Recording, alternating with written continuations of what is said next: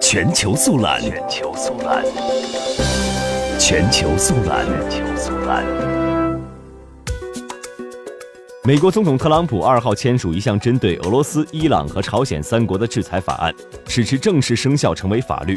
特朗普同时表示，这项法案存在严重缺陷。特朗普当天在一份声明中说，他赞成通过严厉手段惩罚伊朗和朝鲜，也不会容忍任何对美国内政的干涉。